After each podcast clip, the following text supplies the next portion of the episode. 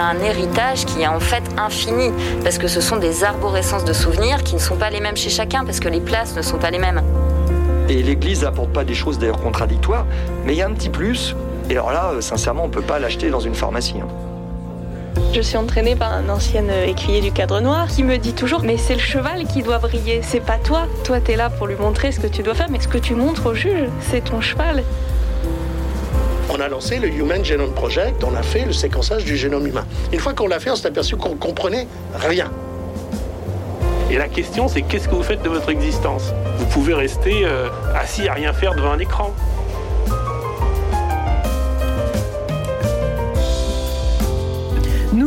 Nous avons besoin ni de bombes ni d'armes, car notre seule arme, c'est le Christ et c'est l'amour, disait une certaine Mère Teresa. Sauf que face à tant de violence, dans les stades, dans les villes, dans les cités, dans les écoles, la tentation n'est-elle pas de proclamer que décidément l'homme est un loup pour l'homme? Et donc, eh bien, réflexe, œil pour œil, dent pour dent, qui devient notre devise. Mais est-ce le bon choix, la bonne voie? Certains, dans l'ombre des caméras, œuvrent pour plus d'humanité, armés ou pas du Christ, mais faut-il donc réprimer la violence à n'importe quel prix? Sans affection, pas de confiance, sans confiance, pas d'éducation, disait un certain Don Bosco. Comment aujourd'hui l'Église peut-elle tout simplement sortir les cités de la violence et de l'isolement Marie-Ange en quête de sens? Eh bien, ça commence tout de suite. Et j'ai la joie de recevoir mes trois invités de terrain. Ce matin, Père Étienne Guillet, bonjour Père. Bonjour Marie-Ange. Vous êtes toujours prête à Trappes dans les Yvelines. Père Patrice Godin, bonjour Père. Bonjour. Bienvenue. C'est la première fois que nous recevons. Nous sommes très honorés de votre présence aujourd'hui. Curé de la paroisse du Christ ressuscité au cœur de la cité de Bondy-Nord dans le 9-3. Exactement. Comme on dit, n'est-ce pas? C'est pas un péché de dire ça. Non, et non, Arnaud pas du tout. de Carmontran. Bonjour Arnaud. Bonjour Marie-Ange. Alors vous n'êtes pas prêtre. Non. Vous avez tenu à le préciser. Pas encore, en tout cas. En tout cas, je suis marié et très heureux Ah, d'être marié. pardonnez-moi. J'ai cinq, cinq jolis enfants. Voilà, derrière la genre. vitre, il me- il me- il m'induisent en erreur. Direction, directeur que vous êtes de l'association que nous connaissons bien, Radio Notre-Dame, le Rocher, Oasis des Cités. Euh, vous avez rajouté Oasis des Cités, c'est le nom complet C'est le nom complet qui Ah, s'appelle le Rocher. Oasis des Cités. Ça s'appelle comme ça. Il y a maintenant plus de 20 ans. Voilà, et vous œuvrez, alors vous, dans, on va dire, dans combien de cités en tout? Aujourd'hui, dans neuf endroits. Neuf en France. endroits en France, donc pas qu'en Voilà. Ile-de-France. Bah, Souvent, on a une Toulon, image. euh, Marseille euh, jusqu'à euh, Bondy. Et, Et ça a commencé où? Au ça a départ commencé Au à- Muro, si je me trompe pas. Ça a non commencé à Bondy À il y a un Bondy, peu plus de d'ailleurs. 20 ans. Donc euh, vous connaissez bien toutes ces réalités des cités en France. Tous les trois, vous les connaissez bien. Euh, Père Étienne Guillet, ça fait combien de temps que vous êtes curé à Trappes, vous? C'est la fin de la septième année à Trappes, pour mon plus grand bonheur. Qu'est-ce qui vous a le plus, au fond, surpris euh, avant Il y a un Pierre- Père Étienne Guillet avant et un Pierre Étienne Guillet euh, maintenant? Euh, Qu'est-ce qui vous aura marqué depuis sept ans le plus, au fond? Quelle était la plus grande surprise dans ce travail qui vous a peut-être fait peur au début quand vous êtes arrivé, non? Alors peut-être la plus grande surprise, c'est que, euh, en entendant votre introduction, c'est que nos quartiers populaires, en tout cas à Trappes, euh, ne riment pas d'abord, d'abord avec euh, violence et isolement. Euh, moi, j'ai d'abord découvert en sept ans, et j'espère continuer encore, euh, des terres de, rencontres, de beaucoup d'amitié, de, de déplacement de moi-même. Moi, je viens d'un milieu plutôt aisé, bourgeois, et, de pouvoir rencontrer comme ça cette, cette multitude des peuples où l'on croit en Dieu. C'est des villes où on croit en Dieu. La sécularisation semble être encore un peu loin. Ça, c'est quelque chose d'assez étonnant. De vivre dans des villes très jeunes, dans la ville dont je suis le curé, 50% à moins de 30 ans. 50% de la ville Ouais. moins de 30 ans. Donc, ça veut dire qu'il y a des écoles partout, il y a de la jeunesse. Eh bien, ça, c'est extrêmement dynamisant. Voilà. Une- en tout cas, c'est une grande surprise quand on arrive d'être sur des terrains si, si, euh, si, si dynamiques, si créatifs. Voilà. Et donc, c'est pas d'abord la violence et l'isolement qui me viennent à la, non, à la pensée lorsque Ouais. je pense à Trappes et à d'autres quartiers des Yvelines. Qu'en pense le Père Godin de son côté? Ah, c'est le même constat. Je finis aussi ma septième année euh, à Bondy. Je viens de Bordeaux. Je suis, euh, voilà, après un passage au Tchanakolo chez les toxicos, là où j'ai vécu une Ouais. très belle expérience, j'ai souhaité continuer un peu dans le, la même ligne. Et puis euh, l'évêque de Bordeaux, avec l'évêque de Saint-Denis, bien euh, m'ont envoyé à Bondy, avec me vraiment pour mon plus grand bonheur. Euh, pour rien au monde, j'échangerai ma place. Pourquoi? Pour qu'est-ce que vous trouvez Ben, Au fond, ce sont des marges le- la, C'est, la- euh, de c'est la vrai, alors on a, et- euh, on a toujours, on parle de schizophrénie. euh, c'est vrai, quand je suis arrivé, on m'a dit, oh, tu vas à la cité. Donc, une cité, Ouais. moi, je savais pas ce que c'est à Bordeaux, parce qu'il n'y en a pas. Donc, euh, j'avais en tête les articles de presse, les mots de racaille, carchérisés, enfin, des trucs complètement délirants, au fond. Et moi, j'ai été surpris par la joie qu'il y a à l'intérieur. Mais une joie dingue, en fait. Mais il n'y a pas que ça quand même. Ben, Il y a quand même de la violence aussi. Enfin, je me fais l'avocat du diable aujourd'hui, mais, mais, en fait, c'est pas ce qui, ce qui est premier. Voyez, on, vit des, chacune des messes, c'est une joie incroyable. Et euh, les événements qu'il y a, et dimanche dernier, on a eu une messe qui était carrément de ouf, hein, une joie immense. Il y a eu 49 confirmations.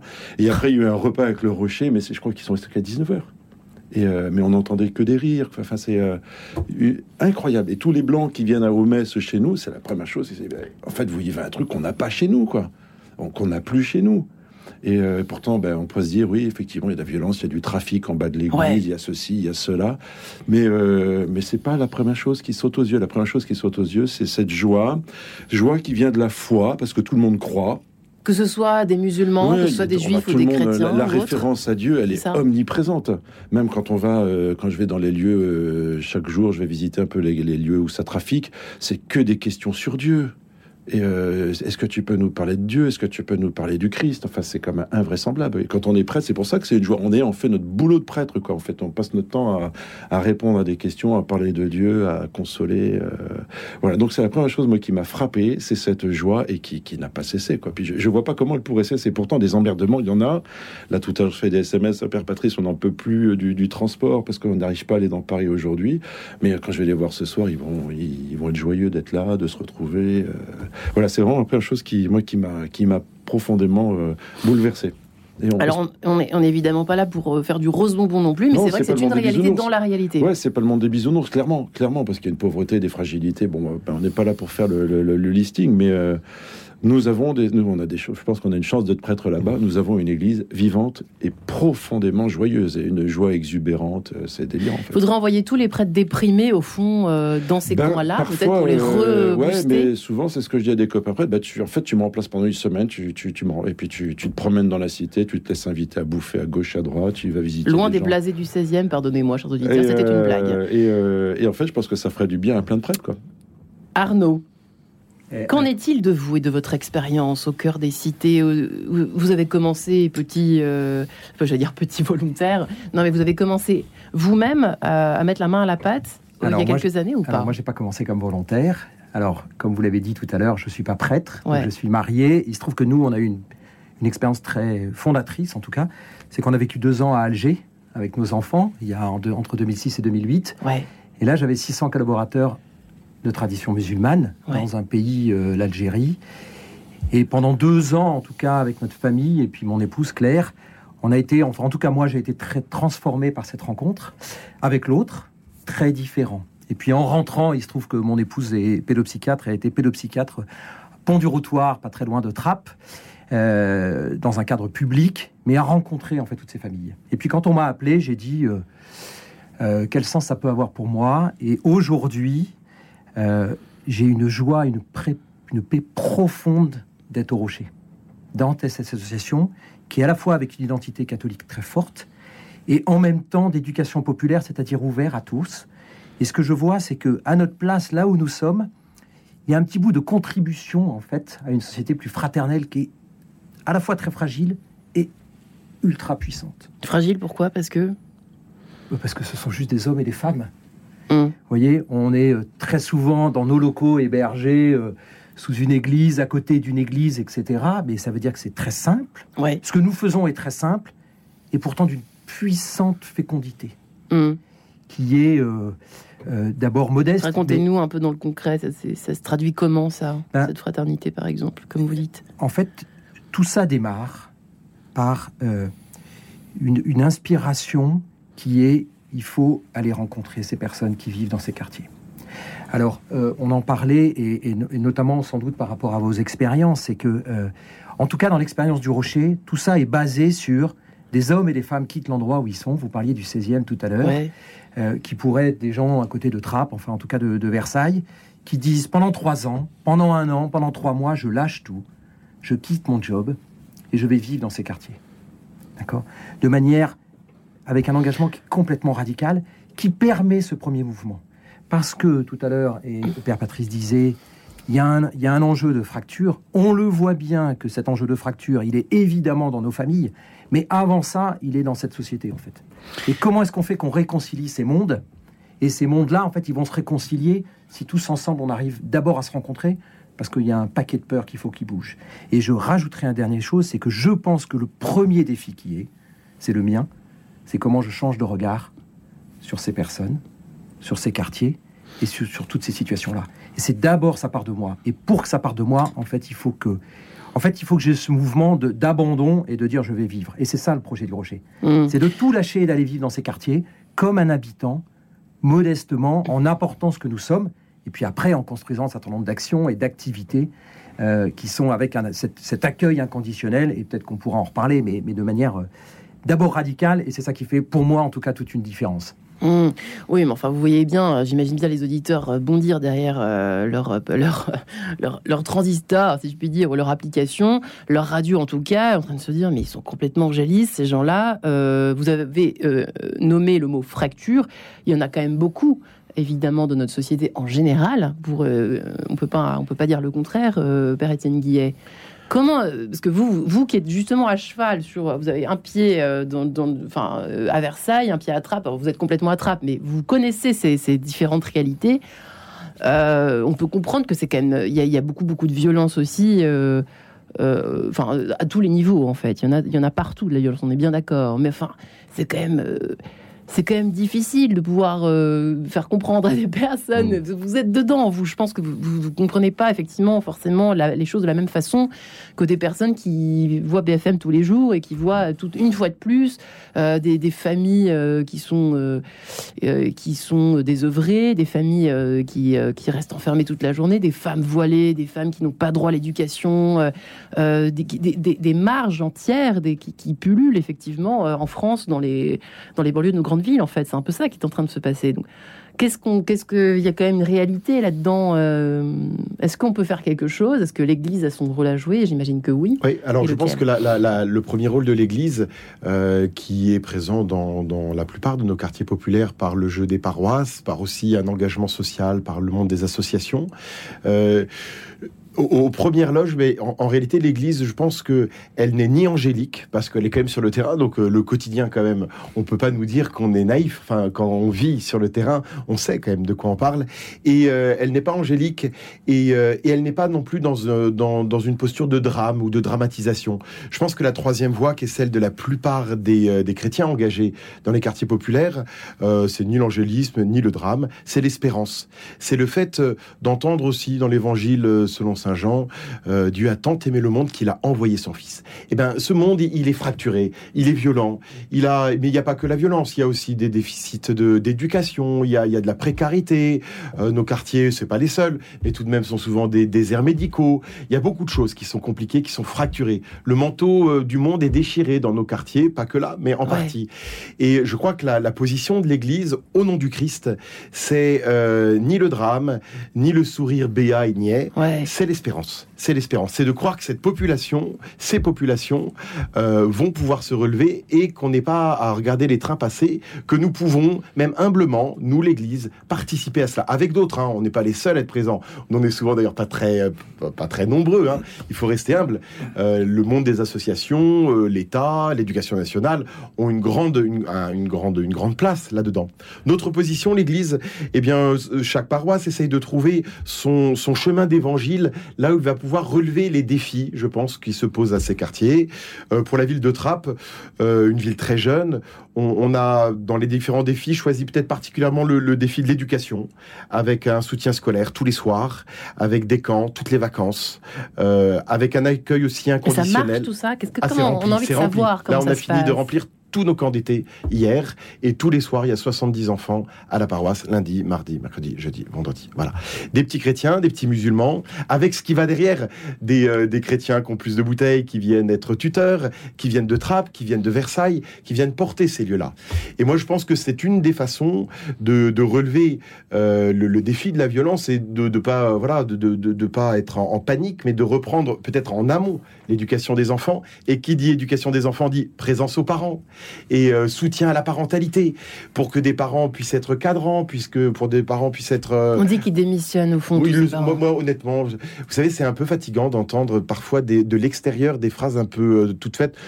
Moi, de, de- de ma ville, je vois, euh, je vois pas beaucoup de parents démissionnaires. Il doit y en avoir évidemment, mais moi, je vois surtout des parents qui, Qui sont inquiets. tentent. C'est compliqué, qui tentent, Ils mais sont euh, inquiets. Ouais, qui sont inquiets, mais et puis qui se bougent.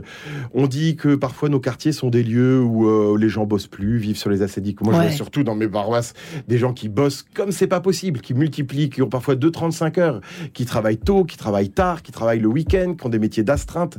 Moi, je, je- je suis. C'était votre première question. Ouais. Quelle est votre surprise?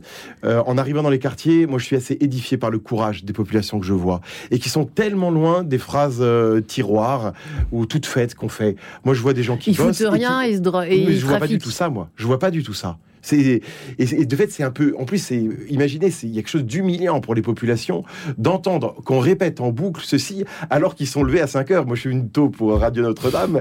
Euh, et ben les, trains très chargés ils étaient passés à 6 heures du matin en réalité pour tous ceux qui viennent bosser dans nos hôpitaux, ramasser euh, voilà faire la propreté de nos villes, euh, tenir nos bus. Moi souvent quand j'entends des, des membres de ma famille ou des amis dire ah ben personne ne bosse et tout ça, j'ai toujours envie de me dire, hé, si mes paroissiens arrêtent de bosser demain, qu'est-ce qui va tenir dans le coin? Est-ce que l'hôpital va tenir avec toutes ses aides-soignants? Ouais. Est-ce que le réseau des bus va tenir? Est-ce que la ville sera encore propre? Est-ce que les enfants de la petite enfance seront accompagnés? Eh, pas si sûr. Pas si sûr. Hmm. Voilà. Euh, Père Patrice Godin, je vous vois au peignée du chef, euh, c'est une réalité. C'est carrément une réalité. C'est vrai que je pense que le plus grand drame au fond de nos cités, c'est de- on n'existe pas. On Ouais. n'existe pas. Alors qu'effectivement, on bosse comme des dingues. Il suffit d'ouvrir les yeux. Quand on euh, prenez le train ou prenez le TGV, qui c'est qui fait le ménage dans le TGV Regardez qui font le ménage dans le TGV. Dans tous les bâtiments, qui fait le ménage? C'est pas les bons blancs. Hein Hmm. Et, euh, effectivement, c'est 4h30 à Bondy pour euh, se réveiller. Enfin, il faut prendre le bus euh, vachement tôt. Il faut se lever à 4h30 du matin pour arriver à, Paris. Et, et- donc, c'est des horaires vraiment de merde, quoi. Enfin, on finit vite à 9h, on rentre, on va reprendre un deuxième boulot à l'autre bout de Paris, on rentre le soir. Alors, c'est vrai, quand on entend les parents démissionner, ben, parfois, mais en fait, ils peuvent pas faire autrement, quoi. Enfin, le soir, à 19h30, vous rentrez, ils sont cuits, ratatinés. Cuits, ratatinés, ils sont bossés comme des dingues, ils ont fait des heures de transport. C'est un bordel sans nom d'aller dans Paris, quoi. Enfin, de partir le matin, euh, de passer une heure et demie le matin dans les transports, de repasser une heure et demie le soir, trois heures dans sa journée. Enfin, c'est c'est du délire. Nous, on a cette richesse, on sait faire du vélo. quoi. Enfin, c'est vrai qu'on se rend pas compte euh, de circuler en vélo, en trottinette. C'est une richesse incroyable de se dire, ben, j'ai mis euh, 20 minutes pour faire ci, 20 Mm. minutes pour faire là. Donc, il faut vraiment être attentif. Et de, moi, je pense que notre plus grande souffrance, c'est de dire, ben, on n'existe pas, quoi. Enfin, aux yeux du monde, on n'existe pas. On est toujours euh, étiqueté, catalogué. Et la force de l'Église, que ce soit nos paroisses, associations, se dire, mais si, en fait, t'existes. Et t'es vraiment quelqu'un de bien. T'es quelqu'un de bien. Vous Moi, dites- ça m'arrive à des dealers de leur dire, tu lui dis, mais tu sais, en fait, t'es un mec bien. Vous savez, un jour, je, je- je rencontre, vous aimez, vous avez fait des Ouais. petites histoires, je rencontrais, il a raconté l'histoire de Johan. Donc Johan, il trafiquait devant l'église depuis un certain temps. Enfin bref, on se connaissait assez bien. Et un soir, je ferme l'église hyper tard, il devait être 20 23 heures, quelque chose comme ça. Puis il me dit, euh, ouais, Père Patrice, tu me, lâcherais les clés pour que j'aille prier cette nuit? Et moi, du, du, du- il y a une dizaine de marches, du haut des marches, je balance, je balance le trousseau de clés. Et il attrape les clés. Il se retrouve comme deux ronds de flanc. Puis il me dit, mais pourquoi t'as fait ça? Ben, J'ai dit, parce que j'ai confiance en toi, Johan. Je sais que si tu prends les clés, tu vas rentrer dans l'église, tu vas prier, que tu ne mettras pas un gros bordel dans l'église. Et le mec avait les bras ballants, parce qu'en fait, on lui avait jamais dit, j'ai confiance en toi. Hmm. Alors du coup, il m'a attrapé dans ses grands bras, il m'a dit, on se fait un gros câlin. Bon, c'était assez rigolo. Un Vous gros voyez, mais en fait, c'est c'est notre force, c'est de dire à des gens, on a confiance en toi. Ouais. Tu es capable de faire ce truc. Vous voyez, nos, nos activités, c'est vrai, on a beaucoup d'activités jeunes. Enfin, toutes nos activités, c'est de dire, mais d'a- d'appeler des jeunes, je suis content de faire un camp, je vais appeler des lycéens, mais en fait, tu es capable de t'occuper d'un groupe d'enfants, tu es capable de faire ça, Mm. tu es capable de tout un tas de trucs. Se sentir utile. Mais ouais, mais oui, mais oui. euh, Et exister donc. en de fait. exister, on existe quoi. Et donc je pense que c'est c'est vraiment ce drame. euh, voilà, on- pour une partie de la population française, on est catalogué. euh, J'ai envie de dire, enfin je sais pas si c'est au pire ou au mieux. Soit on est voilà, on est un machin, un trafiquant, un quelqu'un qui profite du système, ceci, cela, on fout rien, etc. Euh, ou alors on n'existe pas du tout. Non, ben non, pour nous, bah t'existes. Et ce que tu fais, c'est drôlement important. Et, euh, et tu peux faire des choses aussi, même pour nous dans l'église, tu peux faire plein de trucs. En fait, on a besoin de toi. Il y Moi, a j'aime du bien, boulot. j'appelle les- Moi, les gens comme ça. J'ai besoin de toi. Je- je- quand je téléphone, en fait, Voilà, un jour j'ai appelé un gars, il s'appelait Pedro, j'ai appelé Pedro, j'ai dit Pedro, j'ai besoin de toi. Les flics nous ont dit qu'il fallait qu'on fasse attention dans les cités quand il y a des problèmes à Nîmes, à Nice. Euh, En fait, j'ai besoin d'un garde du corps, donc Pedro est arrivé, il a fait mon garde du corps à la messe, il était fou de bonheur. J'ai besoin de toi. C'est vachement beau comme expression. Ouais. Comment l'Église peut-elle sortir les cités de la violence et de l'isolement? Figurez-vous qu'on en parle ce matin avec nos trois invités de choc. À tout de suite.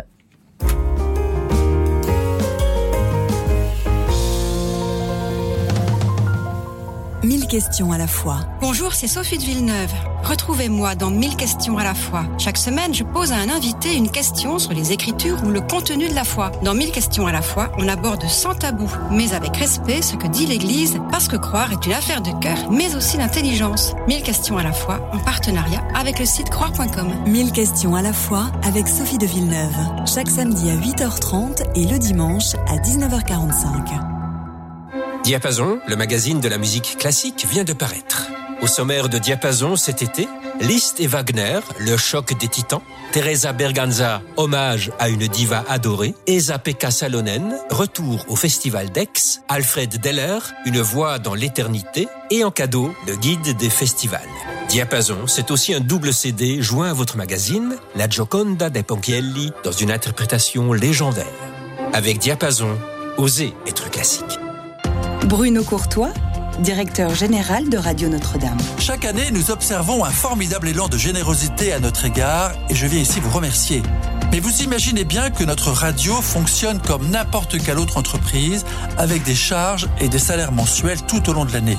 Alors n'attendez pas le mois de décembre pour nous aider. Un don aujourd'hui nous permet d'aborder la deuxième partie de l'année beaucoup plus sereinement. Alors envoyez votre don au 6 boulevard Edgar Quinet à Paris dans le 14e ou sur notre site internet bien sûr. Merci. En quête de sens, Marie-Ange de Montesquieu. Comment l'Église peut-elle sortir un peu de silence, s'il vous plaît, merci dans la salle? Comment l'Église peut-elle sortir les cités de la violence et de l'isolement? Voilà, nous en parlons ce matin avec nos trois invités. Le Père Étienne Guillet qui œuvre à Trappes dans les Yvelines, le Père Patrice Godin qui est curé de la paroisse du Christ ressuscité euh, à Bondy, Bondy Nord pour, être précis, euh, euh, dans, le 93. Et puis Arnaud de Carmentran, directeur de l'association Le Rocher Oasis des cités, présent dans neuf cités de France. Vous souhaitiez absolument rebondir, cher ami Arnaud de Carmontran, euh, sur cette histoire de, de, de, confiance, si je comprends bien, de, sentiment d'utilité qu'évoquait. euh, il me semble que c'est important cette piste. euh, De, d'écolage au fond, hein, peut-être euh, fait, vers autre chose que la misère, la marge et, tout ça. Et, et ce que je comprends de, ce que disait Père Patrice tout à l'heure, c'est qu'il y a un enjeu de, de compter pour et compter sur.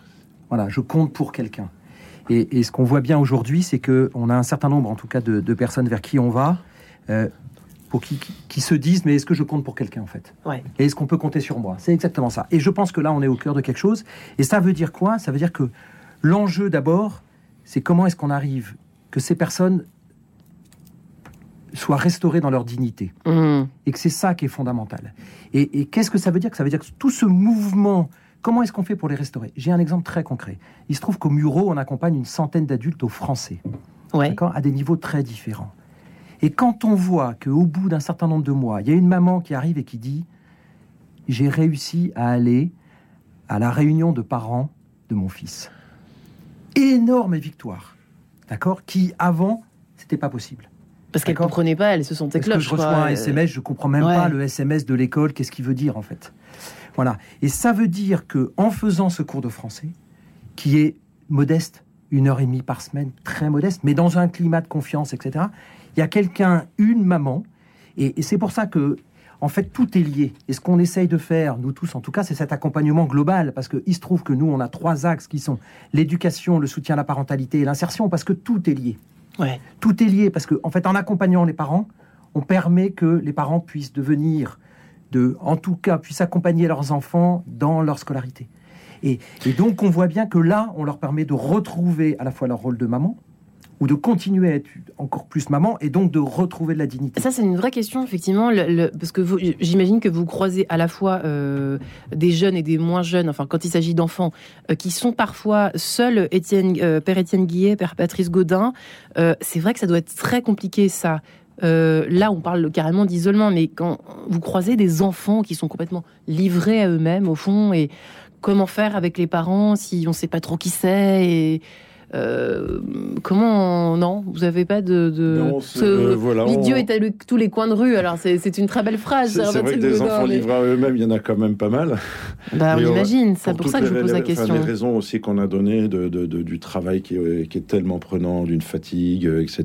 Ben, Comment on fait ben, à ce on moment-là avec nos eux manches et puis ben on- voilà, on, on va voir les gens et une fois, et deux fois, et trois fois, et quatre fois. Vous allez voir les parents Bah oui, c'est ce que Ah, tu disais tout à l'heure, la question de l'espérance. quoi. Enfin, c'est sûr qu'on pourrait désespérer, dire oui, c'est bon, j'arrête, là, j'en peux plus. Ouais. Mais euh, bah non, ben on continue parce que euh, on veut s'occuper, on veut s'occuper des gens et s'occuper des gens, ben c'est prenant, c'est fatigant, c'est usant. euh, Voilà, c'est Ouais. notre rôle, c'est notre rôle. Enfin, si encore une fois, on, a, on sait très bien qu'on n'a pas choisi le monde des bisounours. De toute façon, il n'existe nulle part. Je crois qu'il existe nulle part, Il hein. existe nulle part. et ben voilà, on se, ça fait partie, euh, ça fait partie de notre notre service. Quoi. On est on, on est au service, quoi. Donc euh, ben voilà, c'est pas pas forcément très simple et on, on y va. Ouais, Arnaud?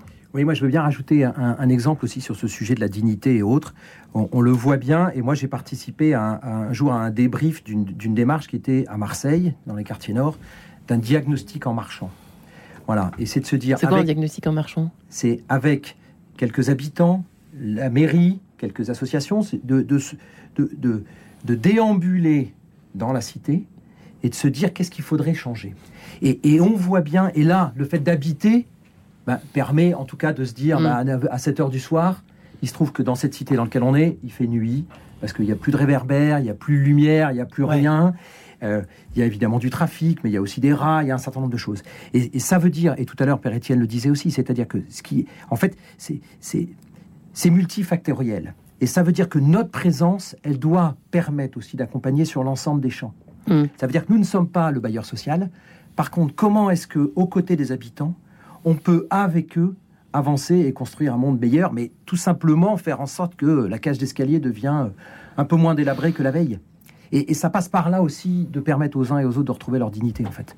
Et donc une famille plus apaisée, etc., avec des boîtes aux lettres qui sont moins explosées, etc. Parce Sauf que, ouais, c'est notre Père- réalité. Père Athénier. Moi, je voudrais pointer deux choses. C'est que c'est tout d'abord le déploiement de la renaissance de nos patronages dans la plupart des paroisses qui permettent justement d'accompagner toutes ces situations d'isolement, de précarité.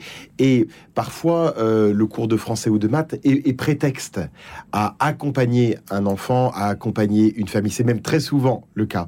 Donc, euh, je me dis, il y a un signe de l'esprit du, du redéploiement de ces patronages, euh, un peu, en tout cas dans le, dans le diocèse de Versailles, un peu dans tous Ouais. les quartiers, qui, qui, qui nous permet d'être en relation avec ces familles. Le la deuxième chose que j'ai, voilà, moi, moi, qui me touche beaucoup, c'est que il y a l'Église qui intervient. L'Église, tout de suite, on se dit, c'est le prêtre et la- le monde Ouais. de la paroisse. Mais en réalité, en réalité, l'Église, c'est, c'est, le réseau des baptisés qui sont présents dans tous les quartiers, dans tous les squares, dans tous les immeubles. Et euh, moi, j'étais très surpris en arrivant du sens de responsabilité d'adultes chrétiens qui ont un peu de bouteille, des grands-mères, qui, elles, disent, moi, j'éduque euh, mes petits-enfants, mais aussi les autres de la cage d'escalier. Je pense à Marie-Hélène qui est dans un quartier un peu dur, que tous les gamins connaissent parce que elle faisait signer des petits contrats avec les gamins du quartier en disant si t'es sage pendant une semaine, si tu ramènes des bonnes notes, alors tu viendras discuter, je te raconterai une histoire, il y aura un bonbon, il y aura. Elle avait inventé tout un réseau pour veiller non pas que sur les enfants de son quartier, mais sur euh, que sur ses propres enfants, mais sur tous les enfants du quartier. Et euh, en réalité, elle vivait ce que je pense dans beaucoup de pays d'Afrique, on vit dans la dans, dans la vie sociale d'un village ou d'un quartier où euh, c'est pas juste euh, papa maman qui éduque l'enfant, c'est tout un réseau. Et je pense que l'Église, on a aussi mission à réencourager cette dimension euh, collective de l'éducation. Parce que parfois, euh, le Père Patrice le disait, certains parents sont débordés, euh, on le serait à leur place. On le serait à leur place. Alors peut-être qu'on a à penser collectif, à penser plus ecclésial, en se disant, ben, derrière un patronage, en réalité, c'est tous les adultes d'une paroisse qui veillent sur un quartier, qui veillent sur une ville. Et là, il y a quelque chose qui est très beau et qui est très ecclésial aussi. hein. On n'est pas juste dans une somme d'individu- d'individualisme. Sauf que oui, euh, vous, souhaitiez euh, réagir à ce que vient de dire Athénier Parce que moi, je- j'allais dire l'isolement, il est quand même de mise partout, avec les écrans, la société euh, du paraître qui est avec une quête de sens en perte de vitesse quand même. Alors, il y a double vitesse, c'est-à-dire qu'il y a à nouveau peut-être une quête de sens qui apparaît. Vous le voyez peut-être transparaître dans, dans les, différents, sur les différents terrains d'opération où vous œuvrez tous les trois. Mais Père, Père Godin, est-ce que vous voyez ce que je veux dire Cette espèce de, de vous dites qu'il y a une, une, une, une soif de religion, enfin il y a une soif de Dieu en tout cas qui est présente visiblement là où vous travaillez. Euh, mais est-ce vraiment, est vraiment le cas moi j'ai du mal à vous croire quand bah, même. alors venez un jour me voir. On va faire, vous viendrez faire une tournée de rue avec moi. On passera une après-midi, aller à gauche, à droite, et vous verrez, c'est omniprésent. Euh, j'avais dit un jour, je crois, chez vos confrères de la Croix, Dieu est à tous les coins de rue dans nos cités. Dieu est à tous les coins de rue, euh, parce qu'il y a effectivement il y a une quête de sens, il y a une religiosité. Parce qu'il y a un repli sur soi aussi dans notre monde, qu'on le veuille ou non, et qui est certainement présent aussi dans les cités. Mais euh, grâce à Dieu, euh, je vois bien ce que disait Étienne, euh, les, enfin, en tout cas pour parler des, des, des chrétiens, mais c'est pas propre aux chrétiens, il y a quand même une ouverture. Je, moi j'ai été surpris quand je suis arrivé de voir autant de paroissiens impliqués dans, dans un certain nombre d'associations. Des associations, il y en a plein dans nos, dans nos cités. Ouais. Et j'étais assez surpris de voir qu'autant étaient impliqués pour faire des petits services, un coup de balai, un coup de machin, distribuer des repas. Donc j'étais assez surpris de, assez surpris Euh, et puis c'est aussi valable chez nos, amis euh, musulmans. Hein. Ils ont quantité d'associations et ils sont quand même nombreux à s'impliquer, à y faire des trucs. parfois je suis un peu bluffé. Je dis merde, nous Kato, on est quand même, on a deux trains de retard. quand c'est le moment du Ramadan, c'est pas trois repas qu'ils distribuent. Enfin c'est des centaines de repas. Ils se remuent le derche pour trouver des quantités de bouffe à distribuer. Euh, moi, je fais profil bas à ce moment-là, je dis, parce que là, je suis, euh, je suis quand même à des années-lumière de ce qu'ils sont capables de faire pendant le ramadan. Hein. Mm. Euh, c'est bien, on parle du partage et de l'aumône pendant le carême, mais oups. Et il y, a des conversations apaisées entre les différentes religions ou pas? Oui, c'est assez apaisé, moi, je trouve. De temps en temps, y a, ça, ça monte pas dans les tours, mais de temps en temps, ça, ça, y a quelques petits pas d'épiques, mais voilà, donc. Euh... C'est pas vraiment un sujet alors? Ah si, c'est vraiment un sujet. Alors, hein. Jésus, c'est le sujet en fait. Issa, c'est le sujet des discussions. Comment il peut être fils de Dieu? Enfin, c'est le genre de truc qui leur pose des questions. Puis alors, nous, on fait nos processions dans la rue et tout. Et donc, euh, quand j'ai fait la procession de la fête de Dieu, autant vous dire que j'ai une semaine de questions euh, par la suite, mais pas euh, pas des questions. On, cherche à comprendre et en même temps admiratif. C'est beau ce que vous faites. Hmm. Parce que euh, se disent, tiens, ils sont contents de voir des chrétiens qui vont dehors. Donc, euh, c'est pour ça que je fais mes processions aussi dans la rue. Parce que ça, suscite énormément de, de, conversations euh, ensuite. Ouais, Père Gué aussi ou vous, êtes Je me reconnais bien dans ce que dit le Père Patrice. nous, la relation avec les différents responsables de l'islam est aujourd'hui une relation apaisée, constructive et, et amicale. Et euh, je pense que c'est justement parce qu'il y a l'amical et qu'il y a de la confiance qu'on peut aussi se dire de temps en temps quand il y a des choses qui clochent, quand il y a des choses qui vont pas bien ou qui nous mettent mal à l'aise. Euh, moi, c'est arrivé que je puisse euh, parler avec les uns ou les autres euh, de la place de la femme aujourd'hui à Trappes. Vous en parlez évidemment. Ouais, ouais, ouais. Mais et de pouvoir le dire même publiquement.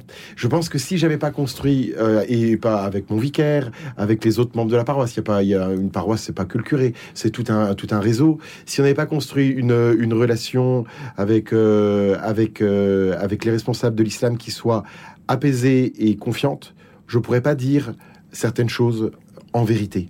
Euh, pour moi, c'est vraiment le psaume 84, amour et vérité se rencontrent, justice et paix s'embrassent. C'est justement parce qu'il y a un peu d'amour, parce qu'il y a, il y, a, il y, a, il y a de la paix et un désir de paix, qu'on peut aussi parler justice, qu'on peut parler en vérité. La place des femmes, qu'en est-elle devenue justement après votre... Ah ben, ça ne peut pas se faire en un clin d'œil, mais je, crois qu'on peut se dire des choses, on peut se dire des choses assez assez clairement sur ce voilà ce, à quoi on aspire, euh, sur la dignité de chacun et euh, alors moi je sais pas très bien que, comment notre parole est reçue. Peut-être que bon ils écoutent que d'une oreille, mais pas forcément. Euh, il m'est arrivé pour d'autres sujets de voir que des conversations qu'on avait eues il y a quelques années ont fait avancer les lignes sur le fait que par exemple euh, un mineur se convertisse. Nous c'est pas possible qu'un mineur devienne devienne chrétien sans l'autorisation de ses parents. Voilà. Euh, de l'autre côté, c'était des choses assez habituelles. Et on s'en était parlé en disant, mais comment est-ce que, quelle place on laisse aux parents, que l'autorité sur leur enfant pour qu'ils se convertissent d'un côté et de l'autre? Des questions en fait essentielles, essentielles. Et j'ai vu que des sujets qu'on avait pu avoir il y a quelques années, qui passaient plus ou moins, avaient avancé. Voilà, moi je crois beaucoup au fait que on puisse être euh, amis et parce qu'amis en vérité et parce qu'en vérité euh, être de plus en plus amis. Mais ça, ça nécessite aussi de, de se bouger, d'oser y aller, de, de, de refuser les sarcasmes. Vous savez que quand on est prêtre dans des quartiers populaires, très souvent tous les autres confrères vont se moquer un peu de nous en disant t'es quand même le roi des naïfs, euh, t'inquiète pas, euh, Mm. voilà. Euh, en réalité, c'est un jeu de dupes. Voilà. Il faut passer au-delà de tous ces sarcasmes. Enfin, en tout cas, moi, je le vis comme ça pour se dire il y a un bien plus important. À, attraper, qui nécessite que de temps en temps, euh, euh, eh bien, on parle, on sache pas très bien si l'autre est en vérité, et qui me convoque moi aussi à être un homme de vérité. Voilà. Euh, par contre, je pense que c'est euh, très précieux. Et un des enjeux qui sera jamais vraiment marqué dans nos quartiers populaires, c'est que l'altérité puisse continuer à se vivre dans la joie et dans la paix. Le gros problème de nos quartiers populaires, c'est le jour où, où on ne croira plus en l'altérité, où chacun restera dans son coin, euh, le monde arabo-musulman, le monde subsaharien, le monde musulman, le monde catho, et dans le monde d'Afrique du Nord, les Marocains, les... là, là c'est la mort du corps social. Je pense que euh, les chrétiens dans nos quartiers populaires, très souvent minoritaires, participent à ce qu'une altérité joyeuse, circulante, une rencontre puisse continuer à se vivre. Et je crois que c'est un des cadeaux que l'Église, un peu comme les chrétiens d'Orient, euh, c'est un des cadeaux que, euh, que les chrétiens peuvent faire à nos quartiers de, voilà, de, de diversité. Non aux archipels. Entre voilà, finalement, en résumé, comment l'Église peut-elle sortir les cités de la violence et de l'isolement? On se retrouve avec Arnaud juste après. Eh bien, Jean-Joseph Cassanéa de Mondonville, et figurez-vous, un petit, un petit saut dans le temps et sa musique baroque. À tout de suite. Radio Notre-Dame.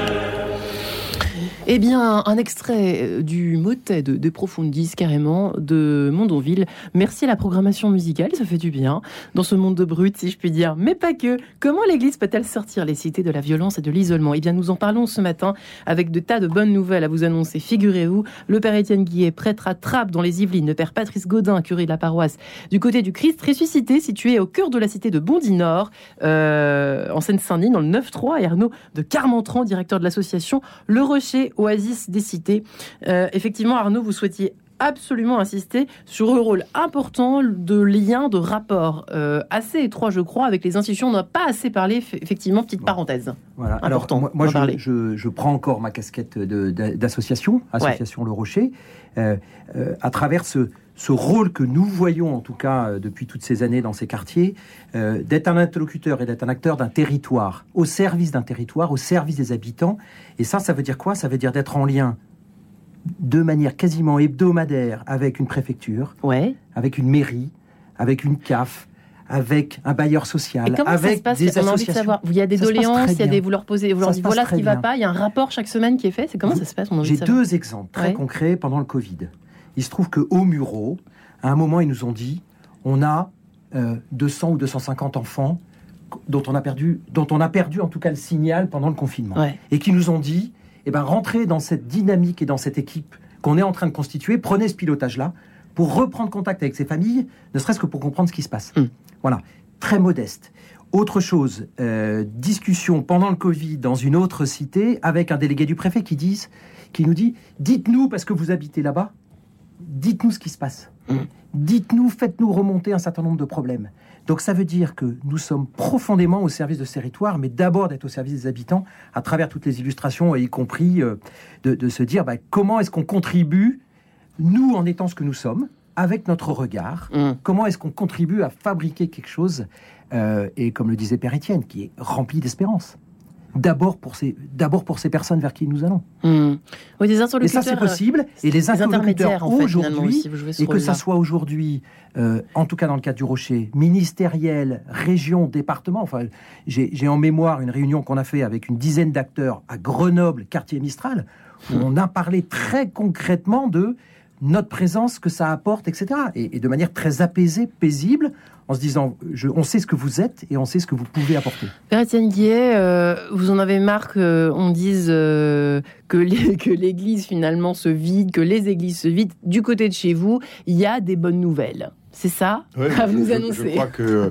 Euh, quand même le dire. Et, en disant cela pour Trappe, je me fais aussi le porte-parole de combien de paroisses populaires, hein, parce que c'est pas le propre de Trappe. Hein. Je pense aux confrères qui est à Mantes, je pense aux confrères qui est à Sartrouville, au Murau, pour mon diocèse, euh, à Chanteloup-les-Vignes. Ce serait, il pourrait dire la même chose. On a des paroisses, c'est une chance, qui sont aujourd'hui vivantes. Elles sont toutes fragiles parce que les populations sont fragiles. Comment pourraient-elles ne pas être fragiles Mais elles sont vivantes et elles sont portées dans la foi. Fragile, ça veut dire quoi pour l'Église Fragile, ben, c'est que les gens maîtrisent pas très bien ce qu'ils vont faire le mois d'après. C'est que beaucoup diront, moi, je peux pas assumer une responsabilité, je peux pas être catéchiste, parce que je sais pas très bien parler, c'est compliqué. Mais par contre, je peux venir prier. Moi, j'ai l'intuition euh, que finalement, nos paroisses en quartier populaire, elles vont bien aussi parce qu'elles sont peuplées de priants. Et là, les gens, honnêtement, dans un monde tout sécularisé. Il est d'accord, le, Godin. les gens, ils prient, ils prient, Euh, et, souvent, moi, je leur dis, écoutez, la, ville, elle va bien parce que vous êtes là secrètement. Allez porter. Je me souviens d'une chrétienne qui me disait chaque semaine, je monte, il y a une petite colline en, haut de Trappes qui s'appelle la, colline de la Revanche. Elle me dit, je monte et du sommet de la colline, je prie pour notre ville. Et bien, moi, je crois que la ville, elle va de mieux en mieux par cette femme et, tant d'autres. Mhm. Alors voilà les bonnes nouvelles, euh, Marie-Ange.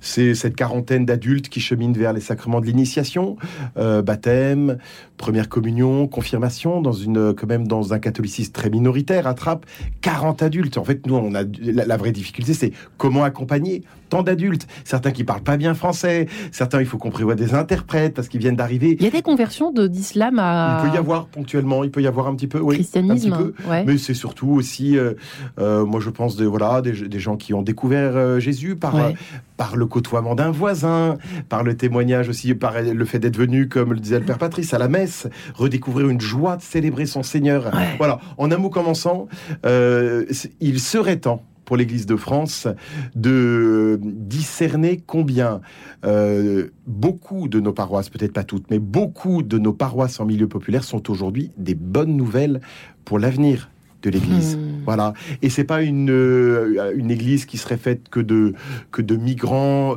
C'est une, une Église catholique, universelle, où chacun trouve sa place, où chacun, au passage, aussi s'intègre mieux en France et dans le pays et dans l'Église de France et nous transforme positivement Voilà. Merci le Christ d'avoir euh, gardé tout de même en ces lieux des vrais, une vraie lumière. Vous êtes aussi optimiste, Père Patrice Godin J'ai peur que oui.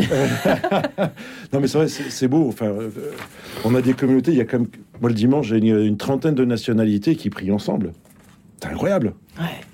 J'ai quand même une trentaine de nationalités. euh, Il y a à Bondy, il y a 90 nationalités qui cohabitent. hein. C'est comme du délire quand on y pense. hein. Et on se fout qu'ils soient, parlent ceci, qu'ils parlent cela, qu'ils soient habillés comme ça, machin truc. On est là pour prier. Et euh, donc voilà, c'est la bonne nouvelle. Ce sont des paroisses effectivement qui prient. Moi, je suis persuadé que nos paroissiens portent beaucoup de l'Église de France. C'est quand on fait une nuit d'adoration, on a du monde. Hein. Je dis, on va dehors en faire une procession du Saint-Sacrement, euh, tout le monde vient. Même les, musulmans- même les musulmans ou pas? Ah, il prie beaucoup. Ouais. Il prie beaucoup. Le reproche qu'ils nous font à nous autres occidentaux, c'est qu'on prie pas. Pourquoi on n'est pas crédible à leurs yeux? Parce qu'on prie pas. Pourquoi on est crédible à leurs yeux? C'est qu'ils nous voient prier. Ouais. Ça, c'est drôlement important. Euh, donc la, la prière, bah, nous, elle est, elle est- elle est présente. Alors euh, voilà, donc ça, je, bonne nouvelle. Donc on a, euh, même mon, mon souci, j'ai plus de place dans mon église. faut que je pense à agrandir mon église. Je sais plus où mettre les gens. Le caté, parfois, je sais plus où le faire. J'ai pas de place.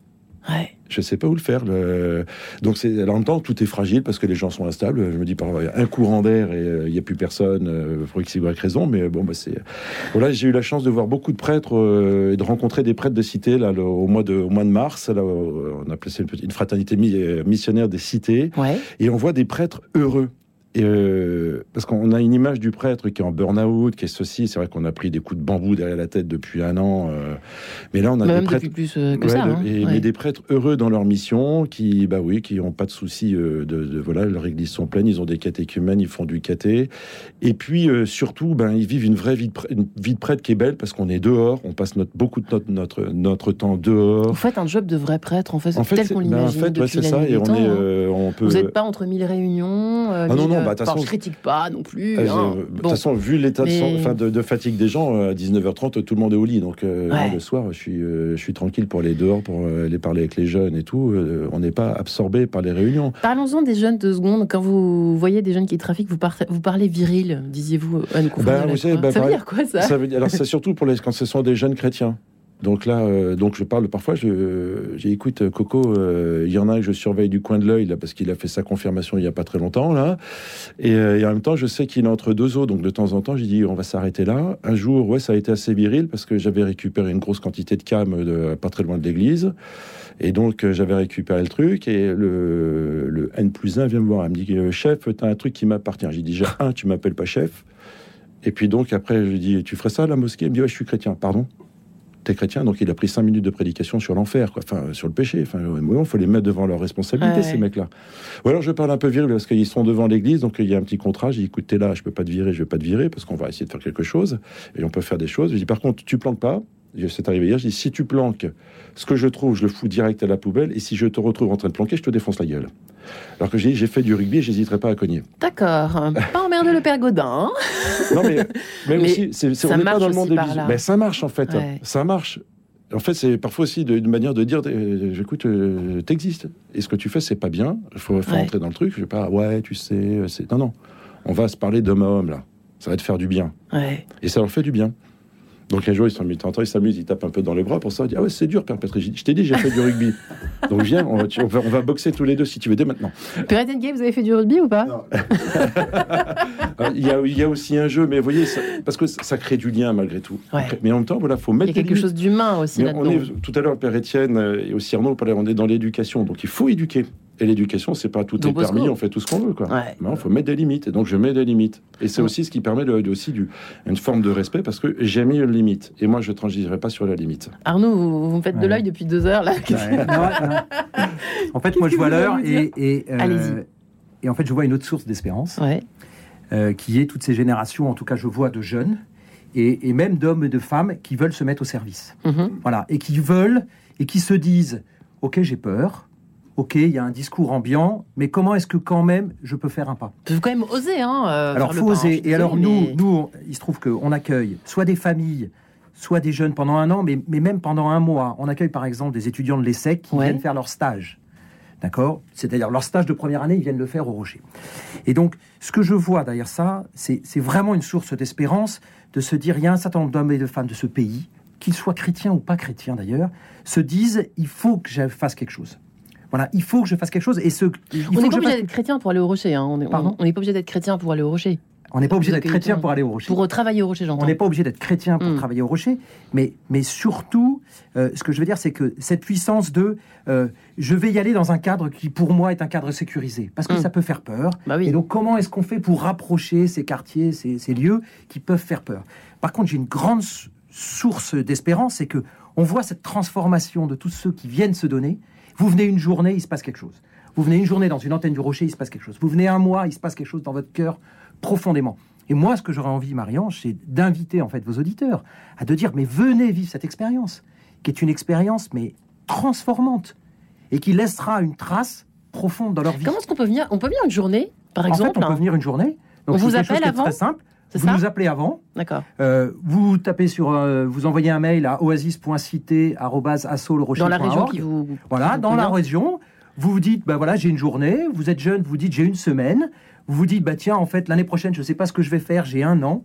Et, et- et en fait, venez, venez oser. On a parlé d'oser la rencontre, choisir l'espérance. En fait, qui est le cœur. Mm. Et, et je pense que euh, de là naît une dynamique, en fait. Mm. Voilà. Et ça, ça permet de catalyser un certain nombre d'énergies. Euh, voilà, parce que, en fait, si on veut, si on veut une société plus fraternelle, en fait, il faut que ça commence par moi. Mm. Qu'est-ce que je fais? Quel pas je Je crois que pose c'est ce que disait Mère Teresa d'ailleurs. Quel pas je pose? Père Étienne euh, Guillet et euh, Père Godin, euh, vous, c'est la même chose que vous demandez à vos amis prêtres qui sont euh, complètement déprimés, qui sont euh, sous les réunions, sous les dossiers, sous les je sais pas quoi, en tout cas qui sont en PLS total.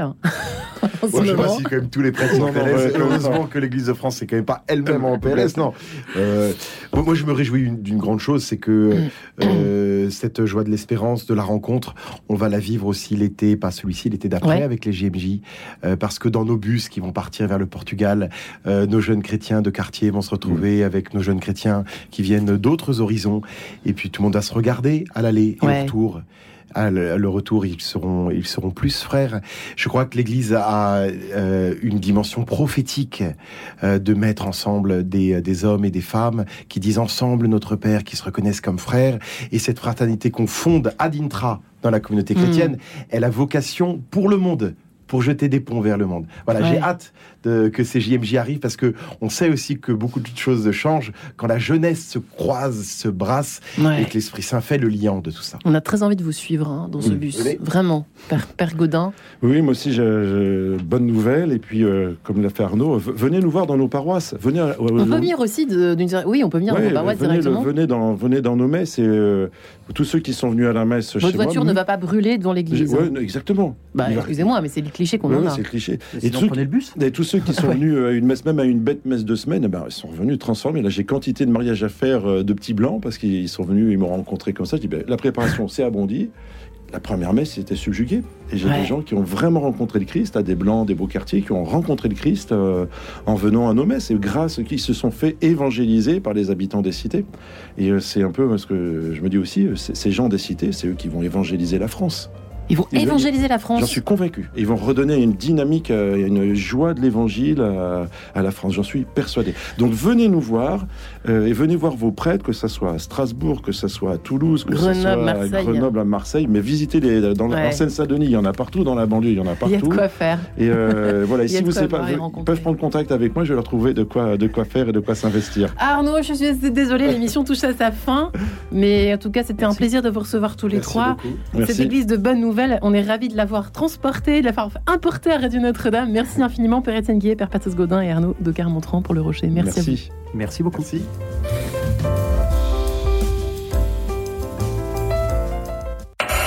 Retrouvez le podcast de cette émission sur le www.radionotre-dame.com.